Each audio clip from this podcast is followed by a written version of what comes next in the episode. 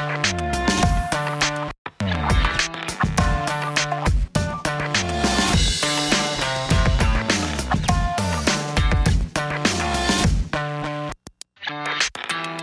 Vamos lá, nunca perca a esperança. Por mais azeda que esteja a vida, as coisas parecem que não estão rolando ou não vão rolar. O problema é que a gente confia demais nas pessoas, em situações, e a gente precisa, como diz Paulo em Colossenses, colocar os nossos interesses nas coisas do céu, pensar nas coisas que são do alto, porque se assim o for, nada poderá roubar a nossa esperança. Olha o que diz Pedro em 1 Pedro, aqui no verso, é, capítulo 1, verso 3: Louvemos ao Deus e Pai do nosso Senhor Jesus Cristo, por causa da sua grande misericórdia, ele nos deu uma nova vida pela ressurreição de Jesus Cristo. Por isso, porque a gente está atrelado a Jesus, o nosso coração está cheio de uma esperança viva. Interessante Pedro falar isso, né? Será que existe esperança morta?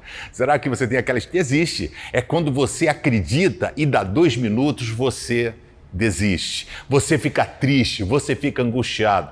Quero convidar você, tenha e seja regido por uma esperança viva.